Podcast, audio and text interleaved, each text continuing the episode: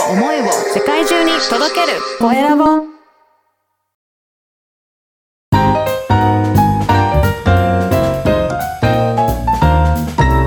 ポッドキャストの配信で人生が変わる。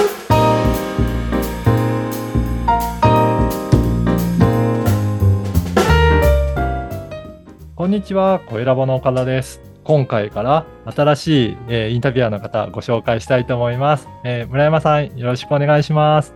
はい、えーはじめまして、村山彩乃と申します。よろしくお願いいたします。よろしくお願いします。はい、ぜひ村山さんも自己紹介していただけたらと思うので、あー少しお願いします。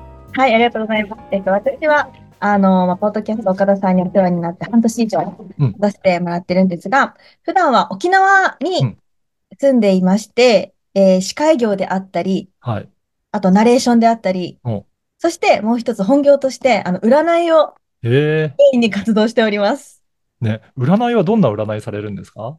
占いは、あの、星座占いが中心なんですけど、うん。それに、数比とかう、んあとは動物占い、旧世紀学、で、タロットも使ったりして、えーこの、いろんな悩みとか、うん。ねクライアントさんの悩みとかは、様々なアプローチがで。きるので、いろいろ知ってると。そういう意味で、うん。まあね、星座を中心に、それらの統計学を使って、ちょっとサポートさせてもらってます。そうなんですね。え、お客さんとしてはどんな方が多いですか？占してくださいっていう方って。あのー主に恋愛で悩んでる方や、あとは仕事のはい。転職時期とか、えー。多いんですけど、定期的に自分を整えたいっていう方もいて、そうなんですね。そういうふうにしてね、占いも活用されてる方いらっしゃるんですね。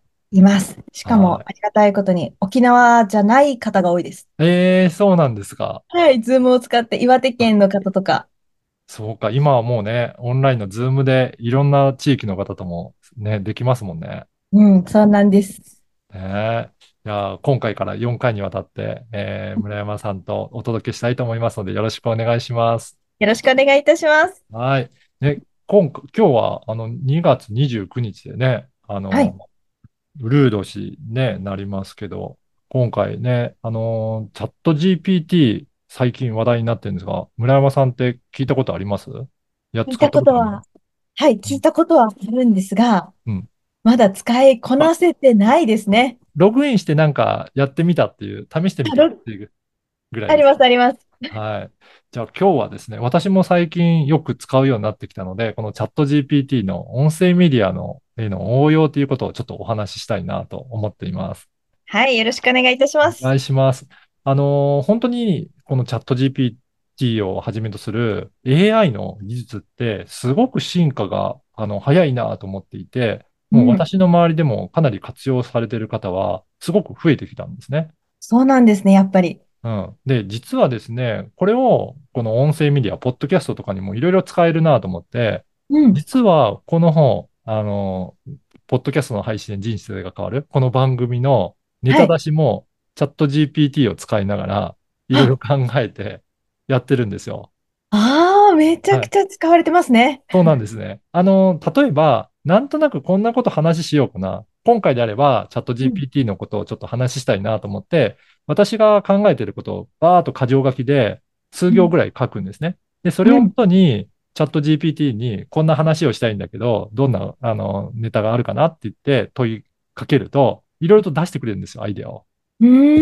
だからそれをもとに、あ、自分はこれのことを話してみようかなっていうところをちょっと整理して、で、あとはブログ記事のような感じでもまとめてくれるので、いや、これを記事にできるようにまとめてっていうふうに依頼すると、バーっと本当に綺麗な文章にしてくれるので、じゃあそれをもとになんか語っていったりとか、はい。私なんかもこの、ポッドキャストで話した内容は、 LinkedInだったり、X、うんまあ、ツイッターだったり、あとは、えっと、ノートとか、うん。あとは、えっと、名刺管理ソフトの Eightっていうものだったり、Facebook とか、いろんなところにも全部発信してるんですね、実は。はい。メルマガとかにも。それの 喋った内容をいろんな方に活用できるので、そんな時に文章にしておくと、うんいろいろ発信するのもしやすいので、その時に全部、このチャット GPT 使ってますね。すごいですね。可能性がかなり広がりますね。そうなんですよね。で、そういった喋った内容もいろいろどういうふうにして話を組み立てるのかとか、あとは、えー文字起こしして要約したりとか、あと、えー特にですね、えーノートとか、あの、うん発信するときって、サムネイルのような画像もつけて出したりとかするんですが、はい。その画像もチャット GPT で生成できるんですよ。えーめちゃくちゃ便利ですね。探さなくて済むってことですか？そう、そうです。はいあれ探すの、なんかね、時間取りますよね。ありますよね。で、なんとなくしっくりこないなっていうのもあるんですけど、で、今のこ内容に合うような画像を作ってっていうふうに言うと、勝手に作ってくれるんですよ。まあ、あとは、細かく指示をすればするほど、自分の好みに合った画像には作ってくれますね。あーそう。だから、なんかやるにしても、あの、これも AI もまあプログラムの一種のようなものなので、どういうふうにしてこんなことやりたいっていうのをより具体的にお話しすればするほど、うん具体的な自分のその意図に沿ったものを出力してくれるっていう、そういったことができるので、まあ、その指示の仕方っていうのがちょっと活用のコツになるかなと思います。はい。そうですよね。自分もこのチャット GPT ログインして、はい指示の仕方ではい戸惑ってるものなのでで、すよね。はい。あの、本当に今までの Google とかの検索とはちょっと違ってですね、うんあの、やっぱり会話をしながら、えーえーなんか作成できるっていうところが大きな特徴かなと思います。なので、一回の指示でうまくできなかったとしても、次、うん。じゃあこういうふうにしてやってみてっていうふうにして、追加で質問して会話をしながら作り上げていくと、だんだんと精度のいいものが出来上がってくるので、で、うん、なんかそういった感じで何度も何度も、えー命令をやり直ししてもいいんじゃないかなと思います。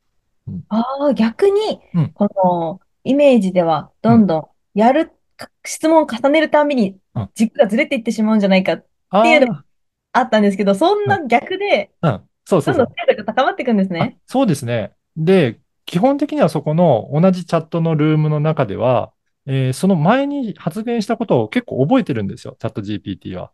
なので、そこを考慮した上で次の回答を作ってくれるので、本当人と話すような感じで、いや、こういう意図じゃなかったんだけど、こういうふうにしてほしいなって言って言うと、あ、じゃあそういうふうに修正しますって言って修正した案が出てくるんですよ。あーうんだから会話をするようにっていうのがキキーワードになるんですね。そう、そうですね。で、人と違っていいところは、何度、あの、しつこく質問しても怒ってこないんで、あの、全然気にせずに、いや、こうじゃないんだよって言って、しつこくしつこくやっていけば、だんだんだんだんと、あの、覚えてきてくれるので、ああ、でも確かにうん。人にね、聞くとき、ちょっと遠慮してしまいますよね。こう、同じ質問何度もしたらちょっと悪いなってなってくると思うんですけど、人だと。はい。チャット GPT はそれをね、えーしっかりと受け止めてくれるので、ぜひぜひ皆さんも活用してみてください。はい。ありがとうございます。では今回は、えーチャット GPT の音声メディアへの応用についてお伝えしていただきました。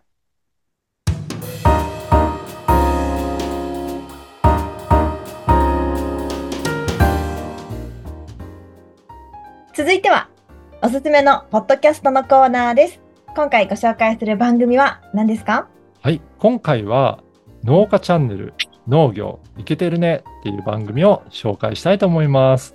はい、お願いいたします。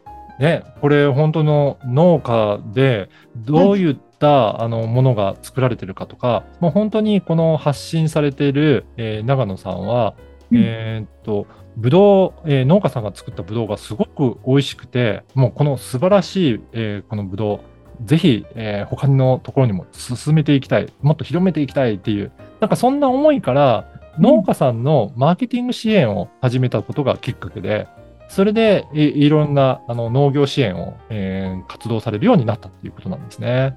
ああ、なるほどね。はい。ね、農農家さんはいろんな課題が、まあ、後継者がなかなかいないとか、うんあとはいろいろね、えー農業をやっていくにも大変だったりとかするので、まあ、そういったところをいろいろ支援するためにも、えーいろいろこの農業ってすごくいいよっていうところを、良さを伝えていく、そんな番組を発信されていらっしゃいます。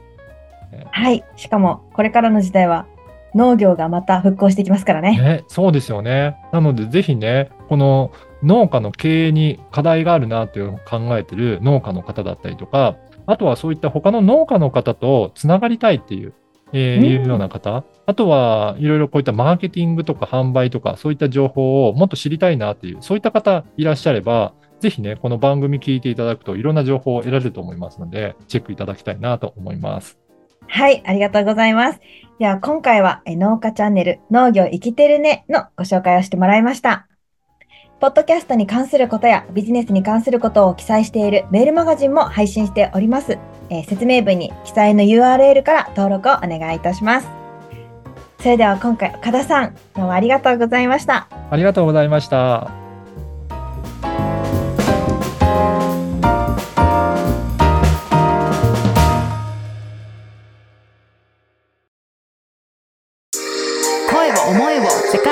届ける。コエラボ。